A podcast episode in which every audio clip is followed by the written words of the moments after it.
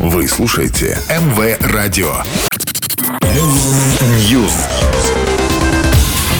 Всем привет! Я Ника Романова, и это очередная порция актуальных новостей из мира музыки. Шоу Рианы на Супербоуле 2023 стало самым просматриваемым в истории турнира. Первое за пять лет живое выступление певицы собрало более 121 миллиона зрителей. Таким образом, это шоу превзошло предыдущий рекорд 2015 года. Тогда в перерыве Супербоула пела Кэти Перри. Ее выступление посмотрело более 114 миллионов зрителей.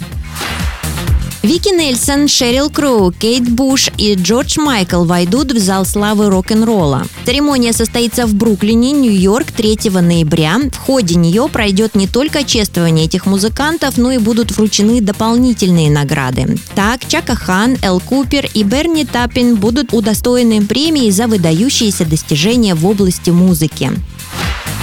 Документальный фильм о Донни Саммер, королеве диска, выйдет 20 мая. Название картины «Love to Love You» Дона Саммер. Авторами стали Роджер Росс Уильямс и дочь Саммер Бруклин Судана. В ленте подробно рассказывается о восхождении певицы от авангардной музыкальной сцены Германии до танцевальных клубов Нью-Йорка и мирового признания. Кроме сценических и закулисных съемок, фильм также включает фотографии и никогда ранее не публиковавшиеся видеоматериалы большая часть которых была снята самой артисткой. Донна Саммер прославилась хитами «Love to Love You Baby», «Last Dance», «I Feel Love» и другими. В 1970-е и 80-е годы являлась одной из самых популярных дискоисполнительниц и вошла в историю как первая чернокожая певица, чей клип показали по MTV.